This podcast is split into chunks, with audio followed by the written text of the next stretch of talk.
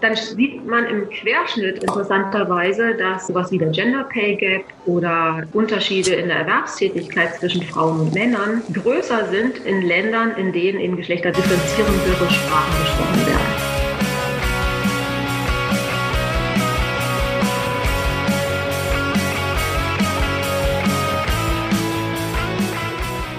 Ja, herzlich willkommen, willkommen in der Wirtschaft, Miriam und Felix. Äh, schön, dass ihr heute da seid. Womit stoßen wir denn heute an? Bei mir ist es ein warmer Tee. Äh, bei mir ein Sprudel, dadurch, dass es noch so früh am Morgen ist. Ja, ich habe auch einen Kräutertee. Dann zum jo. Wohle. Prost. Zum Wohl.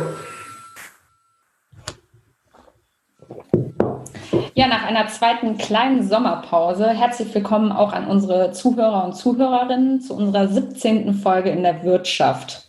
Ähm, wir wollen hier mit euch die Vielfalt der Wirtschaftswissenschaften kenn kennenlernen und dafür sprechen wir mit ExpertInnen aus den verschiedensten Teildisziplinen der Wirtschaftswissenschaften über ihre Forschung bzw. Arbeit und über aktuelle und gesellschaftlich relevante Themen. Und in unserer heutigen Folge wollen wir uns über Gender in VWL-Büchern, die ökonomischen Kosten von gendergerechter Sprache und experimentelle Ökonomik unterhalten. Und dafür ist heute Miriam Beblo bei uns zu Gast. Und hinter der Theke stehen für euch heute Felix und Julia.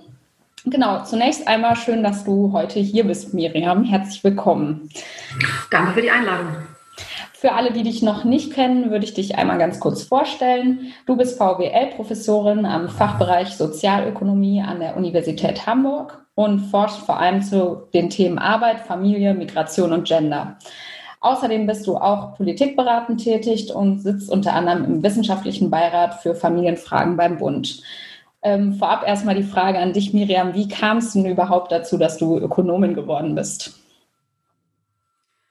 Das ähm, war eigentlich erstmal ein Zufall. Ich wollte gerne mich konzeptionell mit ähm, Gesellschaft und gesellschaftlichen Zusammenhängen und so weiter auseinandersetzen. Ich habe mich für alle möglichen Studienfächer interessiert, bin in die Studieninformationstage der Unis gelaufen und bin dann an einer VWL-Vorlesung hängen geblieben, die Schülerinnen und Schüler äh, sozusagen die VWL nahebringen sollte. Und das hat wunderbar funktioniert bei mir. Mikro- oder Makroökonomik? Das war Makro. Ich habe wirklich mit, ich hab mit Makro angefangen. Ich glaube, dass das ähm, bei vielen so ist, die sich für VWL entscheiden, dass sie eigentlich so die gesamtwirtschaftlichen Zusammenhänge, natürlich auch international, Globalisierung, Handel, äh, Finanzströme interessieren. So fing das bei mir auch an. Und ich dachte, damit kann man ja dann auch gut äh, vielleicht auch mal in die Diplomatie gehen, in ähm, in Auswärtigen Dienst. Und dann bin ich im Laufe des Studiums eigentlich immer mehr zum Mikro gekommen. Am Ende habe ich meine Diplomarbeit äh, zu einem Mikrothema mit äh, Individualdaten geschrieben. Das fand ich dann letztendlich viel interessanter als die großen Zusammenhänge. Und wie bist du am Schluss bei den Themenbereichen gelandet, mit denen du dich jetzt beschäftigst? Das kam mit der mm, Doktorarbeit, äh, mit der Anstellung dann an der äh, Freien Universität Berlin. Ähm, das kam äh, auf, tatsächlich auch durch Studierende, die in einer Veranstaltung dann mal fragten, äh, ihr werdet das auch kennen, in der Einführungsveranstaltung geht es dann in volkswirtschaftliche Gesamtrechnung und die Frage, was ist denn alles Teil des Bruttoinlandsproduktes, ähm, alles, was halt gemessen wird an Arbeit und, und einen Preis hat. Und ähm, der ganze Bereich der unbezahlten Familienarbeit, informellen ähm, Sorgearbeit äh, wird nicht gemessen. Das war ein kurz, wird ein, ist ein kurzes Thema gewesen in der Veranstaltung, steht ja auch in manchen Lehrbüchern, einfach nur mal so kurz erwähnt. Ähm, und dann kam die berechtigte Frage von Studierenden, wie viel macht denn das so aus? Äh, wie viel höhere wäre denn das BIP, wenn wir diese äh, ganze unbezahlte Arbeit ähm, bezahlt, äh, berechnen würden, einen Preis dafür berechnen würden, dachte ich, gute Frage, muss ich mal nachgucken und habe mich dann ein, so ein bisschen eingelesen. Das bemerkt, dass das Statistische Bundesamt da sehr wohl auch äh, Forschung zu betreibt und Berechnungen anstellt und fand das dann sehr spannend und so kam ich überhaupt auf, äh, auf das Thema also auch dieses Themengebiet, mich mit, äh, mit äh, unbezahlter Arbeit mal zu beschäftigen. Und dann kam ich dazu, wer macht die eigentlich? Ähm, wie wird sowas eigentlich ähm, bestimmt in so einem Paar oder Familienhaushalt, ähm, welche Traditionen gibt es da, welche Pfadabhängigkeiten und so weiter und so fort. Ja, wahrscheinlich auch, wie sich das gegenseitig dann äh, ja, be bedingt, was in Haushalten passiert und was dann auf der Arbeit passiert und so weiter. Vollkommen, ja, immer wieder so, so ein selbst, selbstverstärkender mhm. Mechanismus. Genau. Ja, spannend. Ja.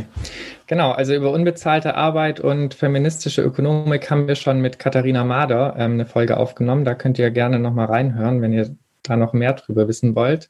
Äh, wir wollen jetzt nämlich schon ein bisschen tiefer direkt äh, einsteigen ähm, und mit dir in unserem ersten Thema über gendergerechte Sprache sprechen. Ähm, du hast in deinem neuesten Paper Gender Matters in Language and Economic Behavior ähm, geschrieben, dass in den letzten Jahren Ökonomen damit begonnen haben, den Einfluss von Sprache auf ökonomisches Verhalten zu untersuchen. Ähm, genau, und bevor wir jetzt genauer auf deine Forschung zu gendergerechter Sprache eingehen, wollten wir noch fragen, ob du uns einen kleinen Überblick geben kannst, was so insgesamt da untersucht wurde und welche Erkenntnisse ähm, hier schon gewonnen wurden. Das ist ähm, ein, ein Forschungszweig, der ähm, in der Soziologie natürlich ähm, verortet ist, aber auch in der, in der VWL. Die beiden sind relativ unverbunden, haben wir festgestellt bei den Literaturrecherchen. Und ähm, die Erkenntnisse sind aber ähnlich. Und dann irgendwann hat sich da rausgebildet eben nochmal ähm, die Unterfrage, ob man wirtschaftliches Verhalten auch mit ganz konkret mit Sprache nochmal in Verbindung bringen kann und das sozusagen in Abgrenzung zu anderen kulturellen Einflüssen. Das gestaltet sich sehr, sehr schwierig. Man sieht tatsächlich, ähm, und das hat die ganze Forschung auch befeuert, dass auf so einer makroökonomischen Ebene, wenn man sich einfach nur Länder vergleicht und schaut, welche Sprachen werden in diesen Ländern hauptsächlich gesprochen, sind das Sprachen, die stark geschlechterdifferenzierend sind oder eine Sprache wie beispielsweise das Englische, was weniger geschlechterdifferenzierend ist ähm, Arabisch ist wäre ein Gegensatz als, als stark geschlechterdifferenzierend oder eben auch das Deutsche. Ähm, dann sieht man im Querschnitt interessanterweise, dass äh, sowas wie der Gender Pay Gap oder ähm, Unterschiede in der Erwerbstätigkeit zwischen Frauen und Männern größer sind in Ländern, in denen eben geschlechterdifferenzierendere Sprachen gesprochen werden. Das äh, legt jetzt erstmal nahe, dass es vielleicht was mit der Sprache auch zu tun hat. Ähm, nun sind natürlich auch die Institutionen in diesen Ländern unterschiedlich. Ähm, und deswegen gibt es so ein, äh, eine, äh, einen Ansatz, einen Forschungsansatz, der heißt epidemiologischer Ansatz, da schaut man sich an, wo Menschen, die jetzt in gleichen institutionellen Bedingungen leben, aber aus unterschiedlichen Ländern kommen oder deren Familien aus unterschiedlichen Ländern kommen, wo es eben mal andere Institutionen gab, andere soziale Werte, andere Sprachen, wie die denn jetzt bei gleichen Bedingungen, das machen wir ja gerne in der VWL, Ceteris Paribus, unter jetzt gleichen Bedingungen ähm, ja, sich entscheiden auf dem Arbeitsmarkt, welche, welche Berufe, welche Bildung und welches Einkommen kommt dann hinterher raus.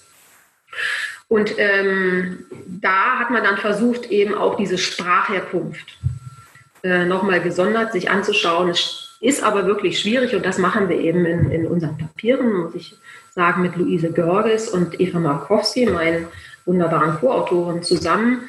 Ähm, stellen wir fest, einfach machen wir das in einem theoretischen Modell, wo wir, wo wir herleiten, dass es eben an diesen ähm, Normen auch liegt. Also das jetziges Verhalten natürlich an Institutionen gebunden ist, aber eben auch, äh, dass ich normenkonform mich äh, verhalten möchte, weil es sonst soziale, psychische Kosten verursachen kann. Für manche mehr, für manche weniger.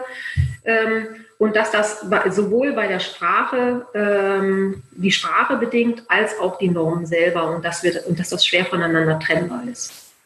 Also wir waren gestartet tatsächlich mit diesem Projekt eigentlich zu zeigen, dass die Sprache allein einen kognitiven Effekt hat auf mhm. das Handeln und sind eigentlich dabei gelandet oder geendet, zu sagen können, wir können es nicht differenzieren. Jedenfalls nicht mit diesem Ansatz, mit dem wir, den wir genommen haben, der, der eben in der Forschung relativ verbreitet ist. Was sind das für äh, Effekte, die ähm, ihr da ausgemacht habt? Also was für Effekte auf das Verhalten? Ähm, der, genau, das war genau das äh, sozusagen das, das Puzzle in diesem, äh, in diesem einen Papier, das wir festgestellt haben. Einerseits äh, würde man ja erwarten, äh, eine Geschlechter, äh, geschlechterdifferenzierende Sprache, die ständig äh, präsent macht, also denen, die das die sprechen, äh, klar macht, es gibt da unterschiedliche Geschlechter und es gibt vielleicht auch Gegenstände wie ähm, der Tisch und die Tafel, die haben auch Geschlechter. Das hat aber überhaupt nichts mit Biologie zu tun. Aber irgendwie wird da trotzdem, ist da trotzdem notwendig, jedes Mal so eine kognitive Leistung, das richtige Geschlecht ähm, zuzuordnen. Also wenn diese kognitive Leistung gefordert ist, dann macht es immer wieder, erinnert es immer wieder daran, ähm, dass es Geschlechter gibt. Und das könnte ja einen Einfluss darauf haben, dass ich mich auch in allem anderen, nicht nur beim Sprechen, sondern auch in allem anderen ähm, in meinem Leben solcher Geschlechterdifferenzierung ähm, äh, gewahr werde. So, das ist die, äh, die Idee sozusagen der, des kognitiven Einflusses von geschlechterdifferenzierender Sprache auf äh, Verhalten.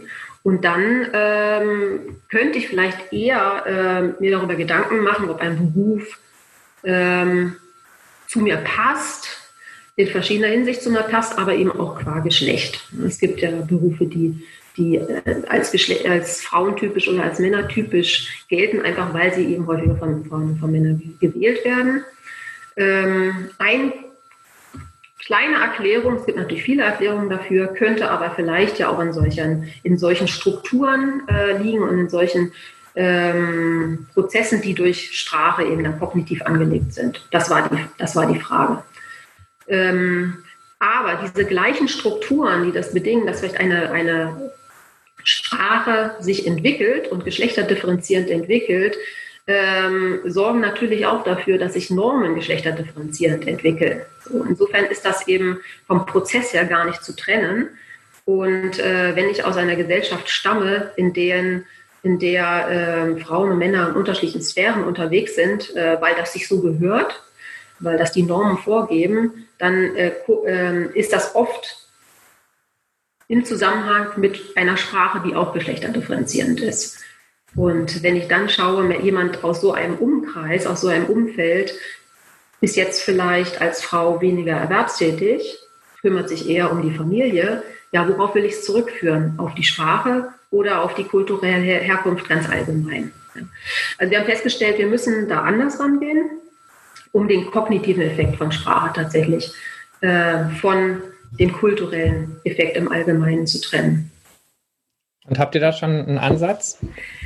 Ja, wir haben ähm, angefangen mit einem neuen Projekt, ähm, wo wir uns anschauen, wie, ähm, wie lange ist jemand schon in, ähm, in einem neuen Staat, sozusagen die Eltern migriert und ich wurde als Kind mitgenommen. Das heißt, ich habe diese, ähm, diese Entscheidung ja auch nicht selber getroffen.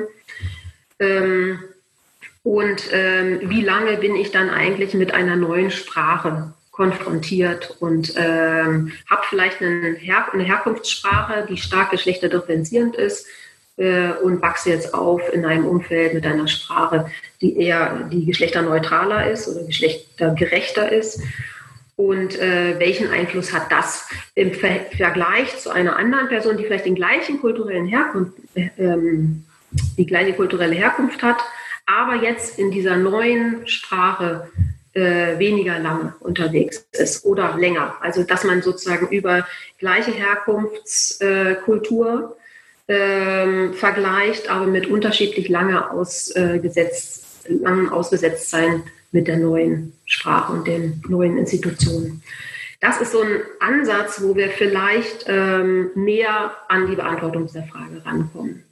Ähm, man kann es immer nur versuchen, äh, Try and Error in der mhm. Forschung. Also wie gesagt, wir waren beim anderen Projekt auch erst damit gestartet, dachten, wir könnten das differenzieren, haben dann festgestellt, das ist theoretisch schwierig, das ist aber dann auch empirisch schwierig und das erklärte dann auch, warum die Literatur auch so Unterschied, zu so unterschiedlichen Ergebnissen kommt. Mhm. Dass also überhaupt nicht klar ist und äh, dass das möglicherweise daran liegt, dass sich da einfach ähm, Effekte überlagern und vielleicht auch gegeneinander wirken und deswegen die, die Erkenntnislage so unklar ist. ähm, ich würde sagen, es ist noch ein ähm, offenes Forschungsgebiet. Spannend auf jeden Fall. Arbeitet äh, oder arbeitest du mit Sprachwissenschaftler, Sprachwissenschaftlerinnen dann zusammen oder ähm, also es ist, ja wahrscheinlich geht ja sehr ineinander über, ne? Also wir beleihen uns auf jeden Fall ganz stark in, bei der äh, linguistischen äh, Forschung, vor allem der psycholinguistischen Literatur und haben da auch Indikatoren, die äh, von äh, LinguistInnen ähm, entwickelt wurden, verwendet. Zum Teil haben wir sie tatsächlich nochmal selber weiterentwickelt, weil sie äh, für uns dann empirisch besser brauchbar waren. Ähm, das ja, also der, ähm, wir bedienen uns der, der Literatur und haben auch Gespräche geführt, aber eine tatsächliche Kooperation hat da bisher nicht stattgefunden. Mhm. Mhm. Das klingt auf jeden Fall äh, nach einem sehr komplexen Thema. Ähm, Wird uns noch ein paar Jahre beschäftigen, nehme ich an. Ja, das kann ich mir vorstellen. Genau, wir haben gesehen, ähm, beziehungsweise Ökonomen wollen sowas natürlich auch immer quantifizieren und am liebsten monetär. Wir haben nämlich auch gesehen, dass du versuchst in deiner Forschung ähm, die Kosten von geschlechtergerechter Sprache zu untersuchen. Hm, wie genau kann man Kosten von Sprache messen? Sagen wir so, ähm, es ging weniger eigentlich um die Kosten der geschlechtergerechten Sprache, als die Kosten, wenn man sie nicht verwendet oder wenn ja. man sich darum drückt. Nicht? Genau. Und ähm, wenn diejenigen, die meinen, das generische Maskulinum ist doch ausreichend, für die ist das natürlich jetzt, ähm, wäre das jetzt auch ein Argument, sich ständig Gedanken darüber zu machen, wie ich es jetzt richtig ausdrücke, ist doch umständlich und es ist, die Texte werden länger und so weiter. Das sind sicher auch Kosten, das gebe ich zu. Aber uns war eigentlich viel wichtiger, und ich denke, das äh, sind größere Kosten, sind diejenigen, ähm, wenn Frauen und natürlich auch andere, die sich nicht einem binären Geschlecht zuordnen wollen, ähm, ausgelassen werden. Äh, das heißt ja dann oft in, äh, in Fußnoten, die werden, sind mitgedacht. Äh, wir benutzen das generische Maskulinum und alle anderen sind mitgedacht. Ähm, das ist vielleicht nett gedacht, aber tatsächlich ähm, weiß man eben auch wieder aus der psycholinguistischen Forschung, dass das nicht immer funktioniert und dass diejenigen sich nicht mitgedacht fühlen. Ähm, und dass, ähm, wenn immer die, die Rede ist eben äh, von dem Arzt, dem Chirurg, ähm, ein bestimmtes Bild im Kopf produziert wird bei der Person, die das hört. Und das ist in der Regel eben das Bild eines Mannes in einem weißen Kittel, ähm, aber nicht einer Frau. Mhm. Ähm, auch wenn sie bei dem Wort Chirurg mitgedacht war. Ähm, und dieses, ähm, da kommen wir wieder zu diesen kognitiven Effekten von, von Sprache. Ähm, also das ist sozusagen ist es zweischneidig. Einerseits sagen wir, eine geschlechterdifferenzierende Sprache produziert möglicherweise immer wieder die, die, die Notwendigkeit, ähm, sich ähm, das richtige Geschlecht zuzuordnen. Andererseits, wenn eben in einer geschlechterdifferenzierenden Sprache wie dem Deutschen nur ein Geschlecht ausgesprochen wird, dann wird das andere damit ja äh, weggelassen. Auch wenn das vielleicht unbewusst ist oder, oder ähm, vereinfachend gemeint ist. Es wird weggelassen, de facto. Und äh, das heißt, dass eben die Hälfte der Bevölkerung äh, in der Sprache gar keinen Platz hat und äh, meistens auch in den Geschichten eben einfach gar keinen Platz hat. Also wenn eben über bestimmte Berufe gesprochen wird über, ähm, und nur die männliche Form verwendet wird, dann stellen sich eben zum Beispiel Mädchen, die, ähm, die überlegen, was für einen Beruf sie ergreifen könnten, nicht diesen äh, Beruf als eine Möglichkeit vor oder weniger als eine Möglichkeit vor. Also ich glaube, dass die Unterschiede tatsächlich oder die Wirkungen sind graduell. Natürlich ist es nicht ausgeschlossen dadurch. Und viele sind ja auch aufgewachsen mit diesem generischen Maskulinum. Und beim zweiten Nachdenken ist dann vielleicht doch die Ärztin auch mit gemeint gewesen. Ja.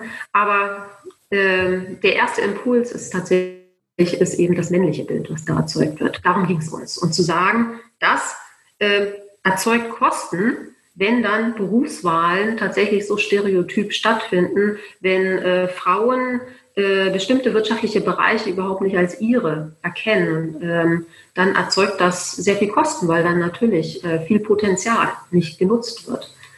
Und äh, das wollten wir einfach mal ähm, zur Sprache bringen, tatsächlich.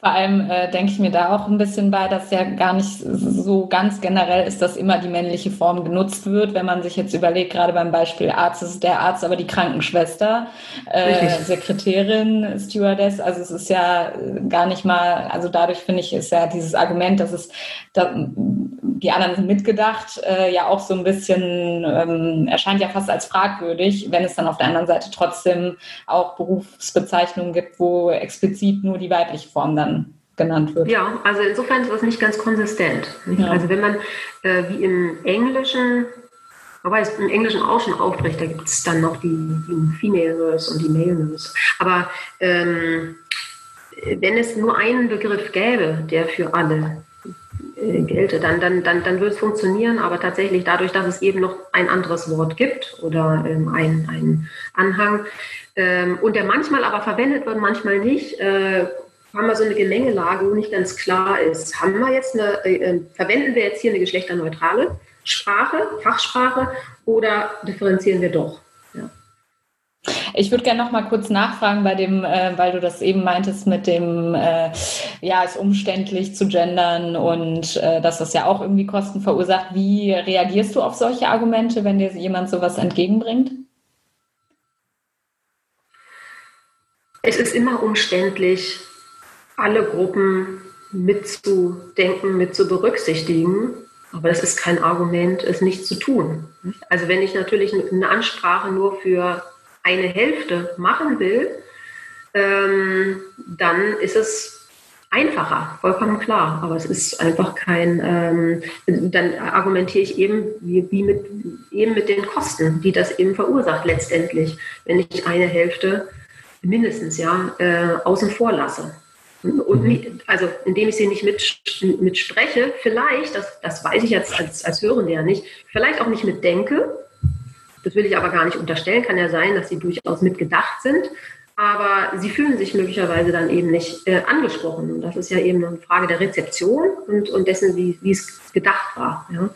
Ähm, und ich glaube, da sind wir einfach inzwischen mit der Differenzierung der Sprache so weit, ähm, dass es nicht mehr anders geht. Ähm, es wird ja das Argument oft gebracht oder macht die Beobachtung, dass in, in der DDR es ganz üblich war, eine männliche Berufs-, also was ich jetzt als männliche Berufsbezeichnung äh, bezeichnen würde, äh, Ingenieur, äh, für alle zu verwenden. Und es gab dann nicht die Ingenieurin, sondern eine Frau war Ingenieur.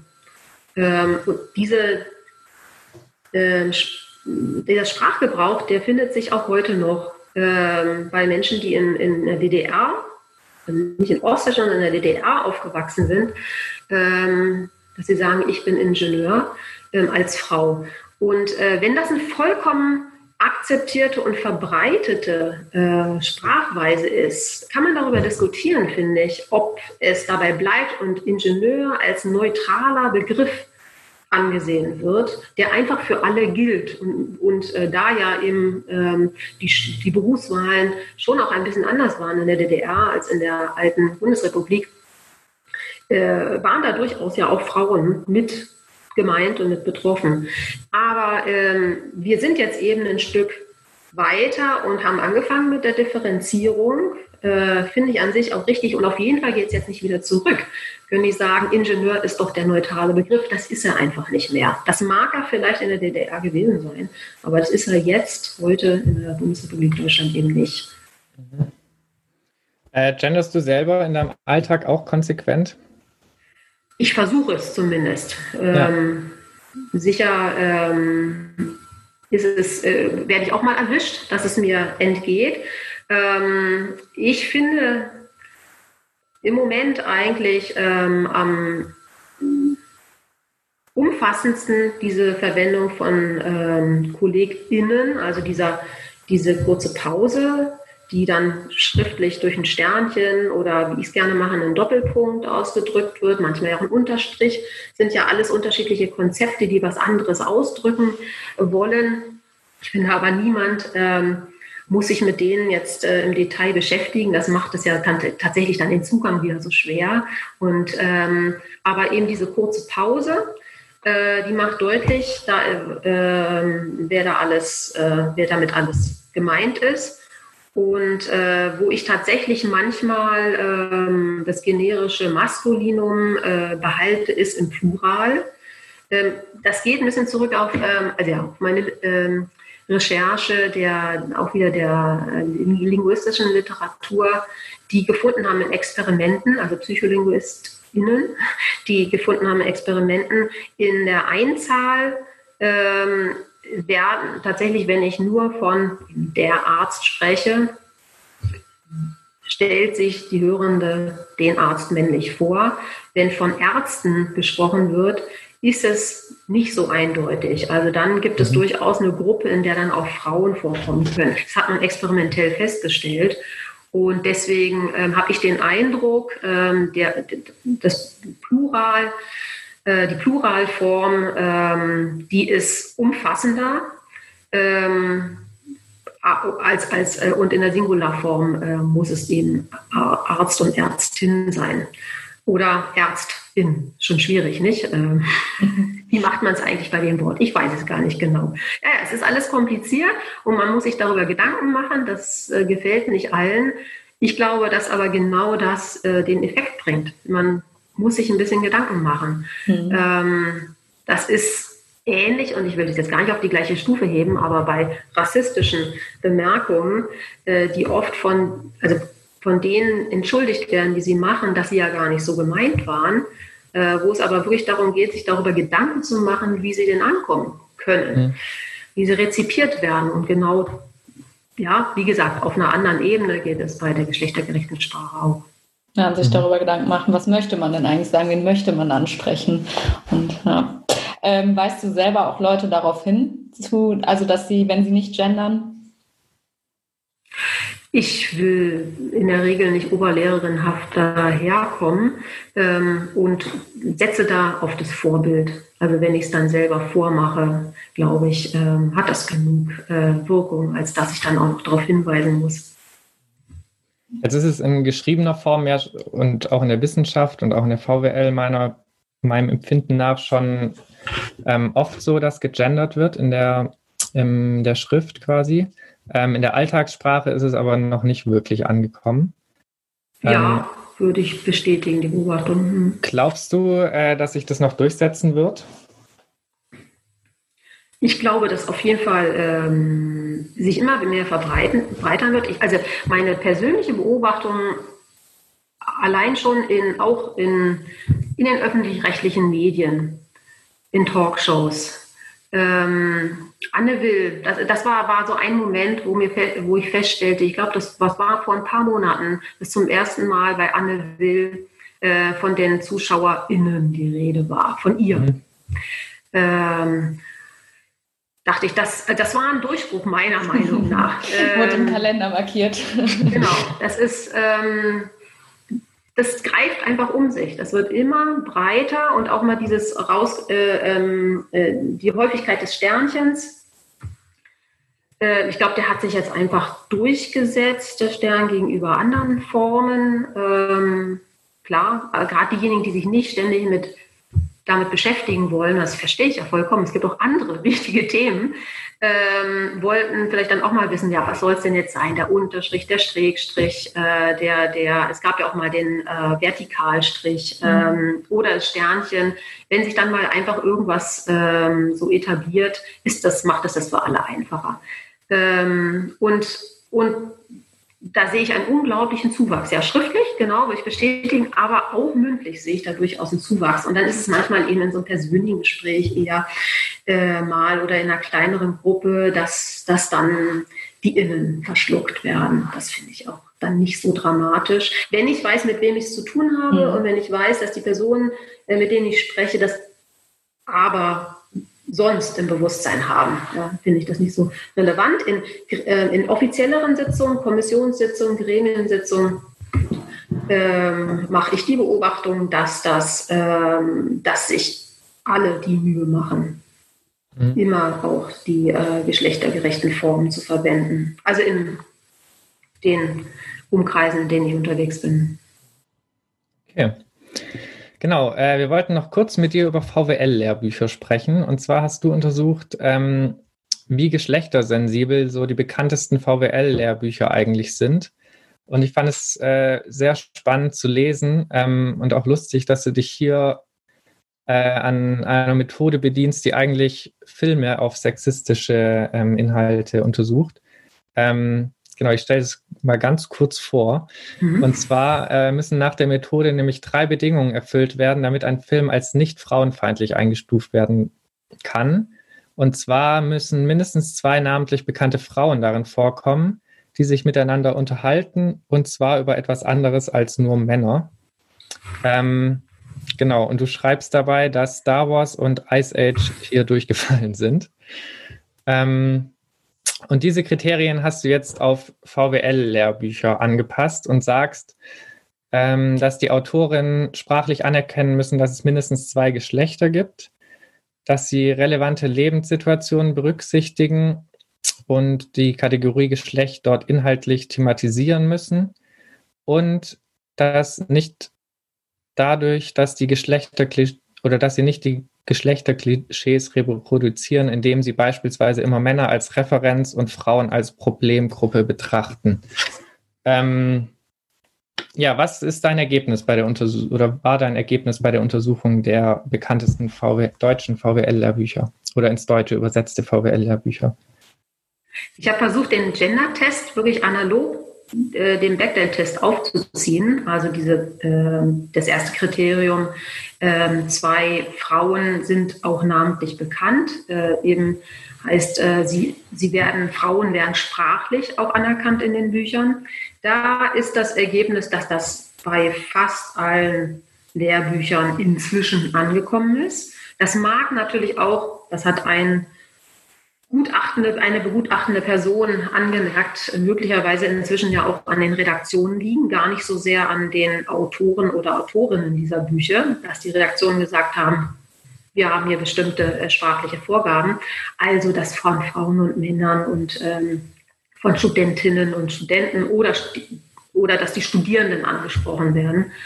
Äh, also gleich von Anfang an eben geschlechterneutrale Begriffe verwendet werden. Das ist fast überall der Fall. Ähm, interessanterweise gibt es Bücher, die aus dem Englischen übersetzt sind, bei denen das dann im Deutschen nicht der Fall ist. Also obwohl im Englischen ähm, sich die ähm, AutorInnen Mühe gegeben haben, beziehungsweise äh, einfach, wie es die Norm ist im, im Anglo-amerikanischen ähm, ähm, Raum, ähm, auch bei Beispielen ähm, nicht he, sondern she ähm, zu nehmen und äh, dann eben die weibliche Form zu verwenden. Äh, das wurde im Deutschen dann übersetzt mit er ähm, auf die traditionelle Art und Weise. das war ganz interessant, aber ansonsten, also das Kriterium Sprache mehr oder weniger erfüllt das Kriterium, ähm, es werden überhaupt Themen auch äh, ähm, angesprochen, in denen äh, Frauen äh, vielleicht unterschiedlich ähm, unterwegs sind auf dem Arbeitsmarkt, Diskriminierungsthemen. Ähm, unbezahlte Arbeit spielt überhaupt eine Rolle, also die äh, für Frauen relevant sind ähm, oder wo das Geschlecht relevant sind. Das machen auch noch einige der Bücher. Ähm, aber dann das dritte Kriterium, das ist nicht ein Stereotyp wieder bedient, das, was da beschrieben wird, da sind sie in dem Sinne alle durchgefallen, ähm, als dass ähm, sie zum Teil natürlich faktengemäß äh, äh, dargestellt haben, wie dass Frauen weniger erwerbstätig sind, dass sie mehr in Teilzeit arbeiten, dass sie geringere Löhne haben, aber es nicht weit darüber hinaus ging. Ja? Also ähm, eigentlich äh, der Arbeitnehmer ein Mann ist und die Frauen davon abweichen. Das war, das, das war ja im Prinzip, wie ich das Kriterium dann umgesetzt habe. Ähm, und also das Bechdel-Kriterium, dass, ähm, dass es ein Thema gibt ähm, und es geht nicht die ganze Zeit nur um Männer, ne, war umgesetzt mit, es geht hier in diesen Lehrbüchern äh, sozusagen als Referenz nicht immer nur um Männer und die Frauen sind die abweichende Problemgruppe.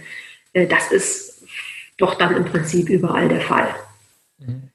Ähm, ich habe dann auch angemerkt noch zum Schluss, dass es, ähm, weil mir das natürlich auch, ähm, auch Kolleginnen äh, genannt, gesagt haben, ist ja auch schwierig, wenn ich so ein Buch schreibe oder einen wissenschaftlichen Text und ich stelle das dar, was ist, nämlich die Lage auf dem Arbeitsmarkt ist nun mal diese und die Lage, wer macht die unbezahlte Familienarbeit, das sind mehr Frauen als Männer. Ähm, ich kann ja nicht die Fakten äh, leugnen und darum geht es auch wirklich überhaupt nicht. Das muss man darstellen, aber dann geht es vielleicht um Hintergründe und dann geht es vielleicht auch darum, vielleicht ist ja auch die unbezahlte Familienarbeit auch nicht die Abweichung, mhm. sondern vielleicht ist es eben tatsächlich ja die Norm. Ähm, und das lässt sich anders darstellen. Es ist aber eine Gratwanderung, die ist, die ist schwer, aber genau wieder bei der Sprache geht es ja da wieder darum, dass man sich dessen bewusst ist und, äh, und ja, das übt. Mhm. Okay, dann würden wir jetzt mal zur Fragetrommel kommen und äh, die haben wir ein bisschen verändert in unserer kleinen Sommerpause.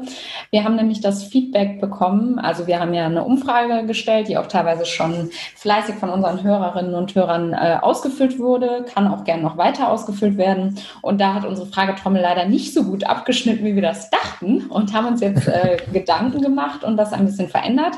Und zwar haben wir jetzt einen Pool von Entweder-Oder-Fragen. Und äh, den werden wir auch jede Folge erweitern und aus diesem Pool dann immer für unsere jeweilige Gästinnen und Gäste äh, 20 bis 30 Fragen stellen. Und zur Erklärung, ähm, das Prinzip ist, dass Miriam, du dich äh, nach Kahnemanns System 2 des schnellen Denkens äh, entscheiden sollst. Äh, also genau, schnell und intuitiv, ohne groß nachzudenken. Und als Hinweis, einige der Fragen sind so gestellt, dass sie für unterschiedliche Menschen verschiedene Bedeutungen haben können. Und äh, genau, du hast einen Joker, also eine Frage kannst du auslassen. Da sagst du dann einfach kurz Joker. Und äh, genau, vielleicht fragen wir am Ende noch ein bisschen nach. Von wie vielen insgesamt? Ähm, wir haben 20 bis 30 Fragen. Ach so, hattest du gesagt, ja. Genau, ja. Okay, bist du bereit? Okay. Sollen wir abwechselnd stellen, Felix, oder ja, ne? Genau, ja, dann probieren wir es einfach mal so aus. Okay, ja. dann fangen du gern an. Okay. Green Growth oder Degrowth? Green Growth. Politik oder Individuum? Die Frage verstehe ich nicht. Das ist der Punkt. Individuum. Mehr Staat oder weniger Staat? Mehr Staat. Keynes oder Marx? Keynes. Marx oder Hayek? Hayek. Mindestlohn hoch oder runter? Hoch. Privatisieren oder verstaatlichen? Verstaatlichen. Facebook zerschlagen oder nicht? Egal. Ähm, zerschlagen. Mehr Subventionen oder weniger? Weniger. Qualitativ oder quantitativ? Quantitativ. Er oder Starter? Man sagt mir R. Forschung oder Lehre? Forschung bedingt Lehre. Feministische Ökonomik oder Familienökonomik? Kein Gegensatz. Okay. Bedingungsloses Grundeinkommen, ja oder nein? Nein. Frauenquote, ja oder nein? Ja. VWL oder BWL? VWL. Gleichgewicht oder kein Gleichgewicht? Kein Gleichgewicht. Technischer Fortschritt oder Suffizienz? Technischer Fortschritt. Angebot oder Nachfrage? Nachfrage. Zukunft oder Vergangenheit? Zukunft. Schwarze Null, ja oder nein? Nein. Eurobonds, ja oder nein? Ja. Demokratisierung von Unternehmen oder Verstaatlichung? Demokratisierung. Mietpreisbremse einführen oder nicht? Ja. Erbschaftssteuer oder Vermögenssteuer? Erbschaftssteuer. Geld ist knapp oder Geld kann unbegrenzt geschaffen werden? Kann geschaffen werden. Flexible oder fixe Wechselkurse? Kommt drauf an. Klimakatastrophe, optimistisch oder pessimistisch? Pessimistisch. Aktiengesellschaften oder Genossenschaften? Genossenschaften. Okay. Cool, das war's. Ich habe meinen Joker gar nicht gebraucht, oder? Naja, ich habe Zweimal kommt drauf an. Zweimal rauf, äh, war vielleicht ein ja. Joker. Worauf kommt es an? Flexible oder fixe Wechselkurse? ähm, auf die Zeit, also auf die, auf die genaue wirtschaftliche Situation. Ich glaube, äh, manchmal sind, ähm, also angesichts dessen, dass es äh, Spekulationen gibt, äh, große Geldbewegungen, kann das, können die fixen Wechselkurse für eine Zeit lang äh, schützen, sinnvoll sein, aber auf Dauer meine ich nicht. Also insofern wäre die Antwort vielleicht flexible Wechselkurse in the long run gewesen. Ja. Ja, cool. Vielen Dank Okay. für die Antworten. Bitte. Ja, dann hätten wir jetzt noch eine Frage von Claudia Kempfert, die äh, Mhm. in der letzten Folge bei uns zu Gast war. Ähm, genau, Ihre Frage bezieht sich auf eine aktuelle Ausschreibung eines Special Issue in der Zeitschrift Energies, wo Sie beantwortet sehen wollen, inwieweit es Verknüpfungen im Bereich Gender und Energiewende gibt. Und sie fragt dich daher, ist die Energiewende weiblich? Welche Forschungserkenntnisse hast du da? Wo siehst du Forschungsbedarf, beziehungsweise welche Forschungslücken machst du da aus? Also die, eine interessante Frage und ich würde sagen, es ist ein weites Feld. Äh, Die Energiewende könnte ja weiblich sein, was die AkteurInnen betrifft. Also wer ist eigentlich in den Energieunternehmen ähm, am Ruder? Also das heißt eben auch auf, in Leitungspositionen. Das sind überwiegend Männer ähm, in den traditionellen Energieunternehmen, ähm, aber auch in den ja, klimafreundlicheren, äh, innovativen Energieunternehmen, glaube ich, ist es, kommt es sehr auf das Land an, ähm, meine ich, ich kenne mich aber da nicht gut aus, dass das in Deutschland auch nicht besser aussieht, was den Frauenanteil angeht. Also wenn man jetzt personell das, die Frage beantworten will, würde ich sagen, ähm, im Moment sieht das nicht so aus, dass sie weiblich wäre, die Energiewende. Wenn man wenn es darum geht, wer ist denn beschäftigt in der, in der, in der Masse, also eben zum Beispiel im Bergbau, im Kohleabbau, äh, dann sind das sicher auch überwiegend äh, äh, Männer. Und vielleicht ist da bei alternativen Energiequellen die Chance, dass ähm, dieser Strukturwandel dann auch zugunsten von mehr weiblichen Arbeitsplätzen ähm, ausgeht.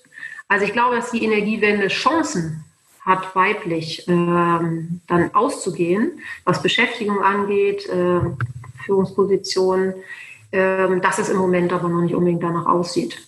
Ähm, das sind aber keine eigenen Forschungserkenntnisse, die ich habe, sondern das ist nur meine Wahrnehmung der Situation. Und eine andere Frage ist natürlich auch, ähm, was sind das äh, für Produkte, die dann da eigentlich ähm, eine Rolle spielen werden oder jetzt schon eine Rolle spielen?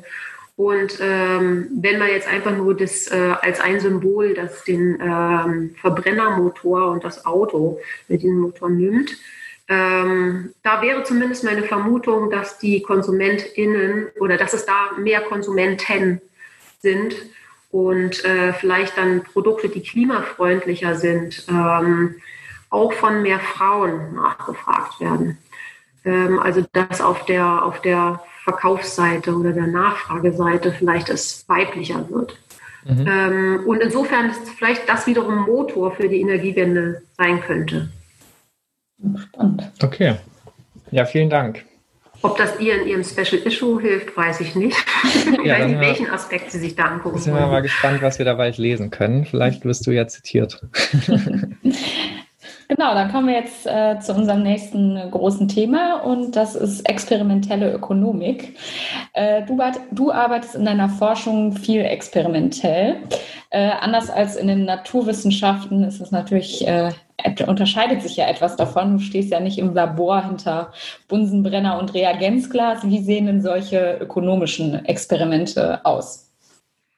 Ja, äh, gar nicht so viel anders tatsächlich. Ich glaube, dass ähm, ist immer das Abwägen von, wie äh, sauber bekomme ich mein Labor, das dann im, in, bei ökonomischen Experimenten in einem äh, Raum oft mit äh, getrennten Kabinen ähm, besteht, in, ähm, die dann die ProbandInnen oder die Teilnehmenden des äh, Experiments äh, ähm, geführt werden und die einzelne Arbeitsplätze haben, an denen sie dann eben Fragen beantworten oder Aufgaben lösen und möglichst nicht miteinander kommunizieren sollen und sich auch nicht gegenseitig kennenlernen sollen. Das Ganze soll ja eben einen anonymen Charakter haben. Ähm, und wenn es Gespräche gibt zwischen den Teilnehmenden, dann sind die gesteuert, dann sind die so vorgesehen. Ähm, insofern sind eigentlich die, ist der Anspruch an die, äh, an die ökonomischen Experimente eigentlich ein ähnlicher, nämlich saubere ähm, Verhältnisse ähm, und frei von jeglichen Störfaktoren so ein Experiment ablaufen zu lassen. Und das ist ja eben in den Naturwissenschaften genauso. Ähm, aber es kommen eben Menschen äh, ähm, dann als Teilnehmende ins Spiel, die natürlich nochmal ganz eine andere Gedankenwelt mitbringen, einen anderen Hintergrund mitbekommen, mitbringen und so weiter. Und das sind alles so Einflussfaktoren, die natürlich dann auch eine Rolle spielen, die berücksichtigt werden müssen. Meistens mit einem Fragebogen, den man dann noch ähm, hat, äh, wo man erhebt, wie alt ist die Person, äh, das Geschlecht, ähm, der Bildungshintergrund. Und je nachdem, worum es im Experiment geht, wenn es zum Beispiel auch um äh, Umgang mit Geld geht, dann ist natürlich auch wichtig, wie hoch ist denn das Einkommen oder äh, aus welchen Verhältnissen finanziell kommt denn die Person. Ähm, also man muss noch viel mehr diesen Hintergrund von denen, die am Experiment teilnehmen, eigentlich erheben. Das ist vielleicht ein großer Unterschied. Und dann ist natürlich die Übertragung auf, äh, also von experimentellen Ergebnissen auf die, äh, auf die Wirklichkeit, auf die, auf die Realität Vielleicht eine schwierigere als bei naturwissenschaftlichen Experimenten, wobei die natürlich dann auch auf Realitäten treffen, wo Luft verschmutzt ist oder ja, es andere Störfaktoren gibt. Aber ähm, das ist sozusagen die Abwägung bei den ökonomischen Experimenten, von, bei denen es jetzt immer mehr Feld, Feldexperimente beziehungsweise so quasi ähm, ja, Feldexperimente gibt, wo man versucht, Menschen in, so in ihrem natürlichen Umgebungen, in denen sie sonst auch Entscheidungen treffen, ähm, mit Fragen zu konfrontieren, wo sie eben ähm, Aufgaben lösen und so weiter, äh, die, nicht, die nicht so künstlich geschaffen sind wie so ein Labor. Mhm. Wir nennen es tatsächlich auch Experimentallabor, also auch in der Ökonomie wird es Labor genannt. Genau, du arbeitest vor allem dann im Experimentallabor und weniger mit Feldforschung. Ähm, ich habe selber ähm, auch nur in einem Quasi-Labor gearbeitet, äh, weil, also ich würde sagen, das ist, war schon ein bisschen in Richtung Feldexperiment, was wir gemacht haben mit Paaren, wo es darum ging, dass ähm, heterosexuelle also, äh, Paare ähm, in, ähm, ins Experiment kommen, jeweils die Partner einzeln äh, Fragen beantworten und dann auch für einen Teil des Experiments zusammensitzen und Fragen beantworten. Und um das überhaupt organisatorisch hinzubekommen, ähm, saßen die einfach in einem riesigen, in einem großen Raum verteilt, konnten nicht kommunizieren, aber wir hatten keine Kabinen. Wir, es war nicht das klassische Experimentallabor, was es in der Ökonomie gibt. Ähm, dadurch, dass sie eben zusammengekommen sind, hat es auch einen gewissen, in dem Feldcharakter, weil sie ja wussten, der Partner ist eben auch noch, auch wenn ich jetzt nicht kommunizieren kann, auch dabei und, und, und trifft auch Entscheidungen. Ähm, ein, meine äh, Doktorandin, jetzt ähm, Postdoktorandin äh, Luise Görges, die hat äh, in Hamburg im Experimentallabor ähm, ein ähnliches Experiment gemacht und ist dann nochmal noch mal ganz andere Aspekte auch noch mit reingenommen. Ähm, das war dann so ein richtiges äh, Laborexperiment, auch mit Paaren, äh, diesmal studentische Paare, die, äh, die auch jeweils Entscheidungen treffen sollten, wo sie dann aber die wirklich einzeln sitzen hatte in, in den Kabinen. Und dann ähm, hatte sie die Möglichkeit, in die einmal zusammen mit ihrem Partner oder ihrer Partnerin agieren zu lassen. Und ein anderes Mal hat sie sie mit Fremden, ähm, in Paare sozusagen künstlich zusammengebracht und hat gesehen, äh, um zu sehen, was, was treffen die denn für Entscheidungen, unterscheiden die sich. Ja? Wenn ich weiß, ich kenne die Person zwar nicht, aber ich weiß, es ist nicht mein Partner, sondern es ist jemand anderes, mit dem ich jetzt hier Geld verteilen soll. Ähm, ähm, passiert das dann anders als ja. Kannst du, um das so ein bisschen anschaulicher zu machen, mhm. vielleicht erklären, was, welche Entscheidungen diese Paare, ähm, ja, also welche Entscheidungen die standen? Also zum Beispiel äh, wurde ihnen eine äh, Summe Geld geboten. Und es, äh, ein wichtiger Aspekt, weil das muss ich natürlich noch sagen, bei ökonomischen Experimenten ist ja, dass es dann tatsächlich hinterher auch das Geld gibt. Mhm. Ähm, und insofern, also da wir als ÖkonomInnen ausgehen, dass Menschen auf Anreize reagieren, ja, denken wir, dass das das reale Verhalten besser widerspiegelt, als wenn wir in einem Fragebogen einfach nur fragen würden, in so einer Situation, was würdest du denn da machen? Mhm. Also das ist die ganze Idee natürlich hinter den Experimenten. Warum macht man nicht einfach nur eine Befragung? Wäre ja viel einfacher. Ähm, also wir gehen davon aus, die machen sich dann Gedanken und äh, treffen eine Entscheidung, die dann auch dem in etwa entspricht, wie es in der Realität wäre, denn es hat ökonomische Konsequenzen. Und dann gehen wir zum Beispiel, sagen wir, ähm, du und dein Partner, sagen wir einer Frau, ähm, ähm, vor, ähm, ihr kriegt 100 äh, Exponentaltaler, wird meistens mit solchen künstlichen Währungen dann gerechnet, die dann hinterher in Euro umgerechnet werden. Ähm, und wie willst du die denn verteilen? Ja? Ähm, oder wenn du die Wahl hast zwischen, ihr kriegt beide 50, ähm, würdest du das nehmen? Oder lieber eine Situation, in, ähm, in der du, jetzt muss ich mal gerade überlegen, welche, welche Zahlen wir dann da so hatten, etwas, wo ähm, ähm, zum Beispiel dein Partner 200 ähm, bekommt und du gar nichts. Mhm. Das ist Option A. Oder ihr bekommt beide 50, nimmst du Option B. Und dann spielen wir ein bisschen mit den Zahlen, sagen, ja, 50-50 bleibt immer gleich, aber wir machen die, äh, die Verteilung zwischen den beiden äh, Partnern unterschiedlich. Einmal bekommen ich, die das entscheiden soll, viel mehr, einmal bekommt mein Partner viel mehr. Und ich soll aber jedes Mal sagen, wäre mir die Aufteilung lieber oder die andere Aufteilung lieber.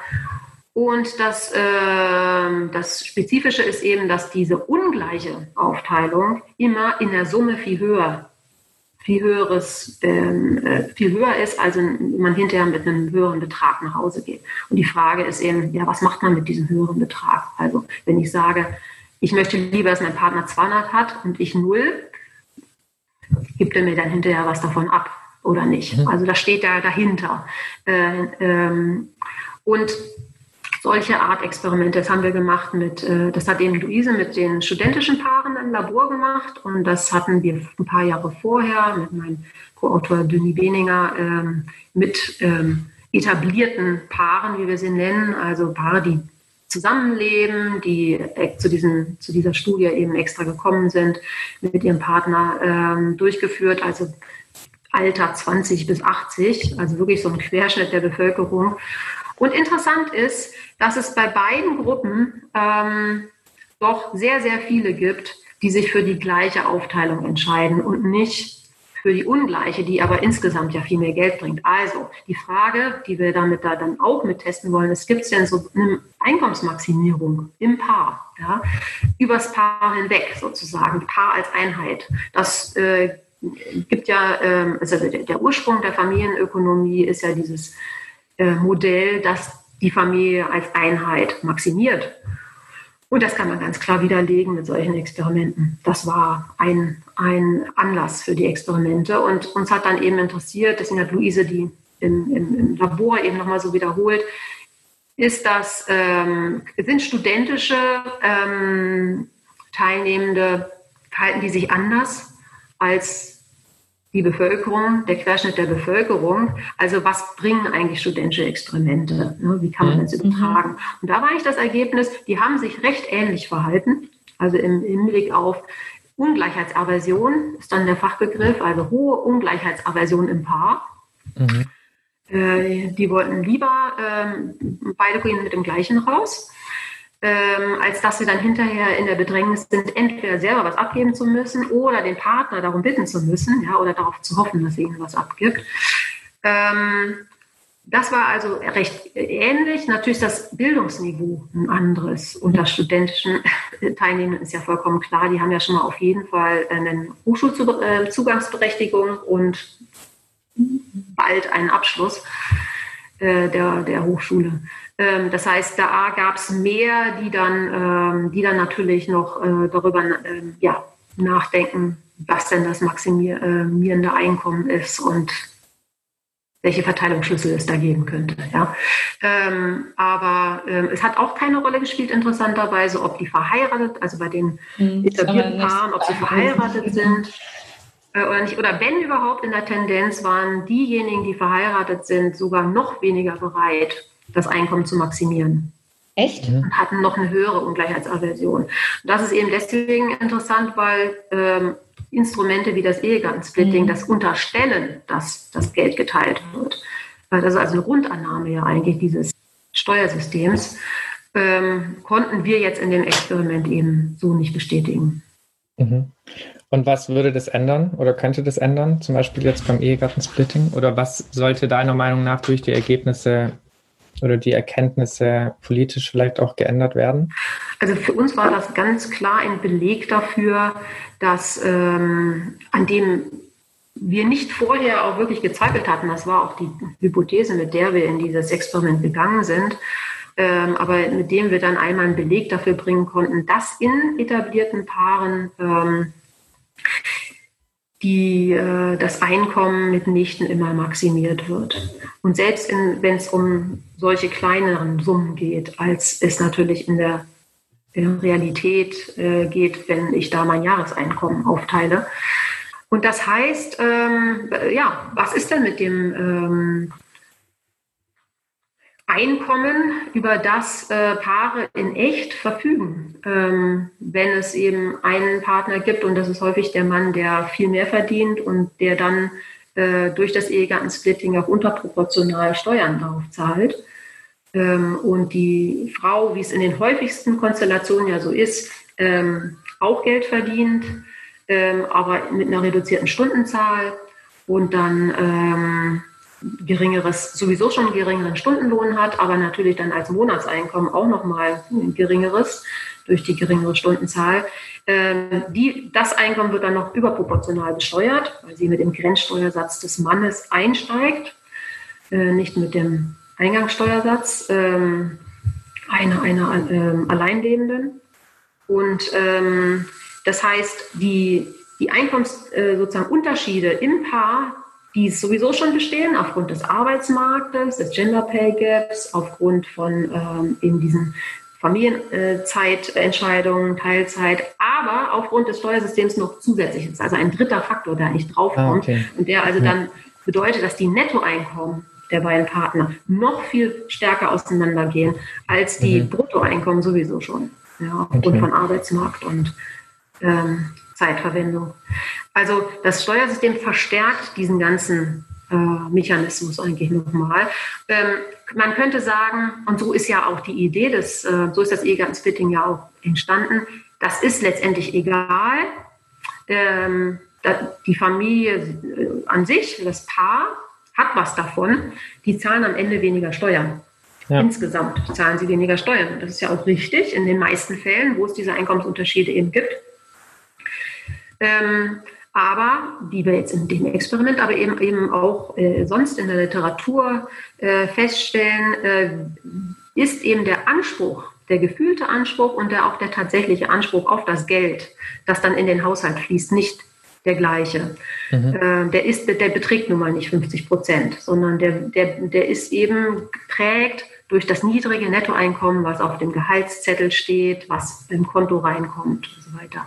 Und zwar ist im Scheidungsfall dann hinter der Anspruch, die meisten Paare haben ja eine Zugewinngemeinschaft äh, vereinbart und äh, dann ist der, ähm, beträgt der Anspruch im Scheidungsfall tatsächlich 50 Prozent dieses Einkommens. Mhm. Ähm, zu bekommen, sofern es noch da ist oder in, angelegt wurde in irgendwelche ähm, Immobilien oder Möbel und so weiter, dann habe ich Anspruch auf 50 Prozent. Aber das ist kurioserweise in Deutschland nur im Scheidungsfall. Während der Ehe gibt es den Anspruch nicht. Mhm.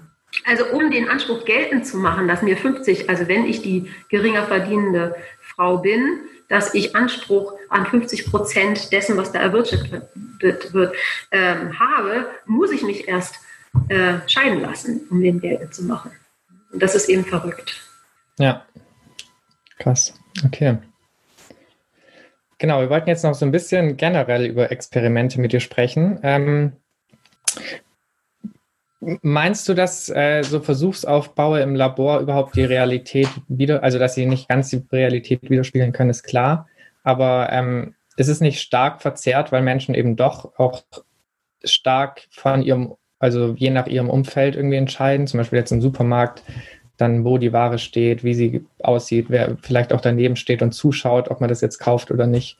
Ähm, und im Labor ja alles ganz isoliert betrachtet wird. Ähm, können sich da trotzdem dann, also sind die Ergebnisse trotzdem valide, deiner Meinung nach? Das ist ähm, eine große Frage. Letztendlich die gleiche äh, Frage, die, die an ökonomische Modelle an, äh, im Allgemeinen natürlich gestellt werden.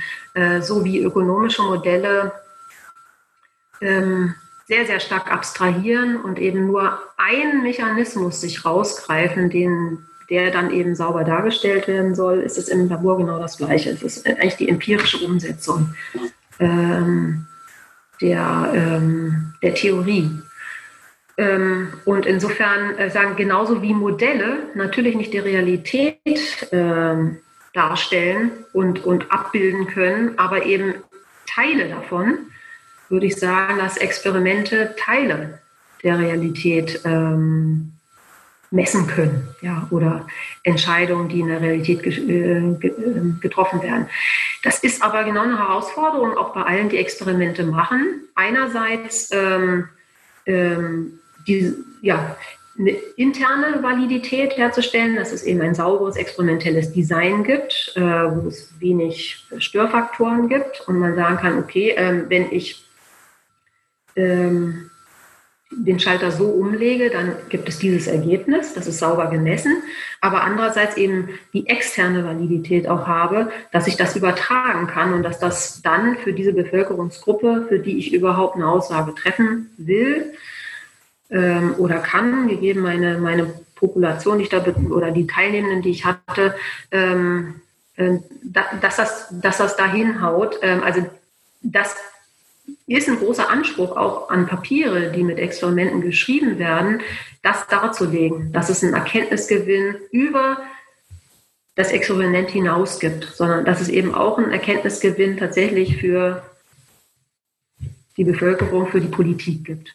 Mhm. und das ist eine große Herausforderung, würde ich sagen. Es gibt sicher sehr, sehr viele Experimente, bei denen es diese externe Validität nicht gibt oder wo die sehr eingeschränkt ist. Ja. So kam dann auch unsere Entscheidung zustande, dass wir gesagt haben, wenn, wenn wir die Paare, diese etablierten Paare in, ähm, untersuchen wollen, dann können wir die nicht in so ein Experimentallabor einladen, wo wir in kleinen Kabinchen an Computern sitzen.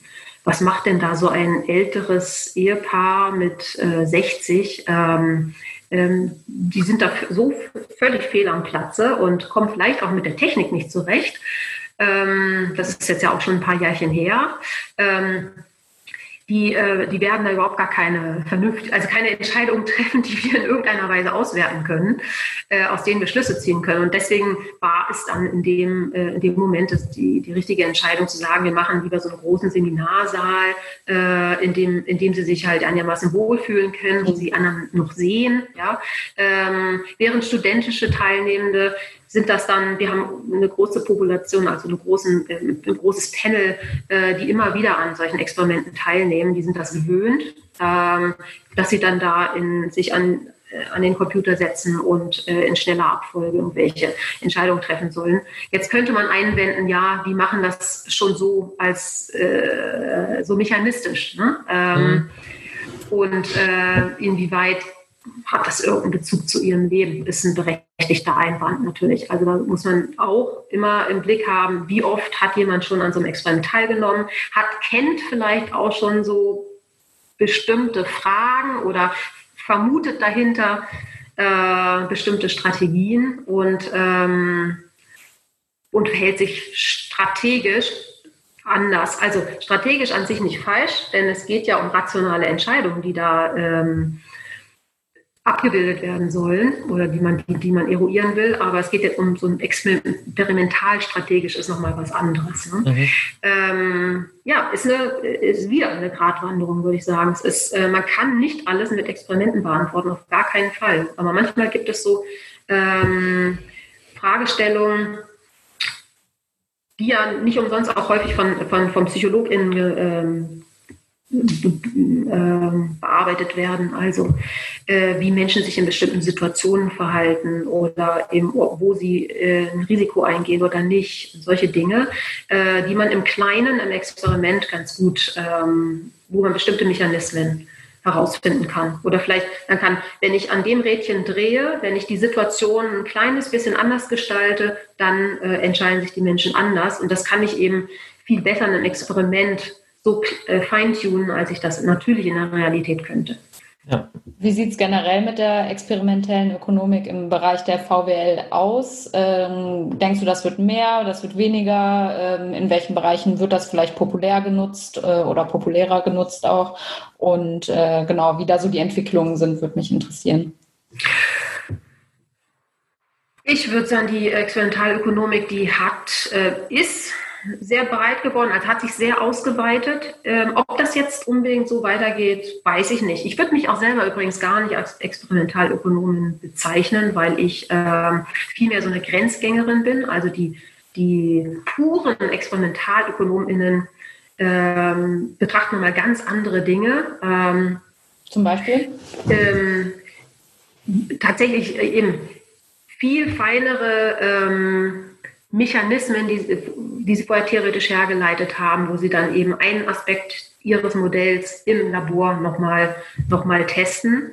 Ähm, während, ähm, während mich ja immer viel mehr dann noch die, eben diese Themen von äh, Paarentscheidungen oder ähm, jetzt einmal im, Zusammen äh, im Vergleich mit den Studierenden, was Luise gemacht hat, interessiert, klar. Aber äh, das wird bei, dem, bei den Fragen, die mich äh, interessieren, gleich viel weniger puristisch. Ja? Und was ich beobachte, ist aber, ähm, dass was viel mehr zunimmt, sind ähm, solche Mischungen von äh, großen Surveys, Umfragen, an die man Experimente ranhängt. Und ich denke auch tatsächlich, das ist wirklich ein äh, ähm, eine gute, ein guter Weg, ähm, sehr aufwendiger, aber wenn ich eine große Umfrage, eine Panel-Umfrage, die also schon seit mehreren Jahren läuft habe und ich beobachte, also ich verfolge sozusagen Menschen schon sowieso eine ganze Weile und weiß sehr, sehr viel über die ähm, und mache dann in einer Erhebung nochmal zusätzlich äh, Experimente mit denen, die dann dazu bereit sind, ähm, um mehr über ähm, über ihr affektives Verhalten herauszufinden, mehr über ihre Risikoneigung herauszufinden und solche Dinge. Ähm, oder wie bestimmte Einstellungen Entscheidungen äh, treiben, dann habe ich aber ja, so, trotz kenne ich die Person ja schon so gut, dass ich daraus viel mehr Erkenntnisse ziehen kann, als wenn ich, wenn, wenn ich Studierende mal einmal im Labor habe. Ja. Und, ähm, und der andere Vorteil natürlich, wenn ich in, im Rahmen einer Umfrage mache, habe ich eben so einen Bevölkerungsquerschnitt. Also und, und diese Umfragen, großen Umfragen sind oft repräsentativ. Also ich habe einen repräsentativen Schnitt der Bevölkerung und kann dann noch für ausgewählte Gruppen Experimente dazu machen. Ähm, das ist ähm, sicher der beste Weg. Der ist aber natürlich teuer und äh, der Zugang ist natürlich auch beschränkt. Äh, das sind ähm, eine relativ bekannte Ökonomen, mhm. Ökonomen tatsächlich, die, soweit ich weiß, die sowas machen. Ja. Mhm. Ich hätte noch mal kurz eine äh, Nachfrage, ähm, vielleicht äh, zu den Experimenten, über die wir eben gesprochen haben, von dir mit den Paaren. Äh, du hast ja am Anfang gesagt, dass es sich dabei um heterosexuelle Paare handelt. Gibt es auch ähm, Untersuchungen zu gleichgeschlechtlichen Paaren oder? Ähm es sind mir keine bekannt tatsächlich. Ne? Okay. Danke. Also wir haben uns dafür entschieden, weil wir auch ne, äh, ein, ein Grund war, wir wollen eine gewisse Homogenität reinbringen. Und wenn wir jetzt noch äh, sexuelle Orientierung, also als eine weitere Variation, das, das, das äh, wird tatsächlich zu divers. Äh, für das Experiment ist Diversität eben nicht gut. Ja, ähm, wenn ich Diversität untersuchen will, bräuchte ich sozusagen noch eine Vergleichsgruppe eben mit, mit äh, homosexuellen Paaren beispielsweise. Und da ähm, ist, glaube ich, auch einfach die mh, hm, Population doch nicht so groß, ähm, als dass sich dann noch genug finden, die dann bei so einem Experiment teilnehmen. Ja, wir, es ist schon schwierig überhaupt, ähm, Nicht-Studierende in ein Experiment zu bekommen zu rekrutieren. Mhm. Ähm, und dann wäre das eben nochmal, wenn man dann nochmal besondere Gruppen bildet, ähm, also Untergruppen bildet, noch viel schwieriger. Kann sein, dass es daran liegt. Okay. Felix, hast du noch Fragen? Nee, ich glaube, wir können. Dann würde ich jetzt mal langsam hier die letzte Runde ansprechen. Mhm. Genau. Ähm, bevor hier jetzt die letzte Runde anbricht, ähm, wollten wir dich noch fragen, ob du eine Frage an unsere nächste Gästin hast. Und zwar ist es Barbara Fritz. Ähm, sie ist VWL-Professorin am Lateinamerika-Institut an der Freien Uni Berlin. Genau. Hast du eine Frage an sie, die wir ihr dann nächste Woche stellen können?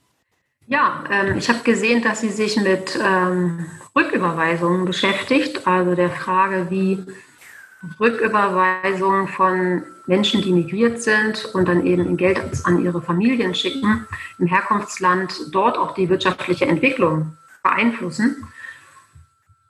Ich weiß, dass das ein sehr, ein, auch wieder ein ambivalentes Thema, wo untersucht wird, wie das wiederum die ähm, Verhältnisse in den Privathaushalten beeinflusst. Also spielt es eine Rolle, ob eine migrierte Tochter oder ein migrierter Sohn Geld rücküberweist, an wen geht eigentlich das Geld, wer entscheidet dann in dem Empfängerhaushalt darüber, also wer verfügt dann über das Geld.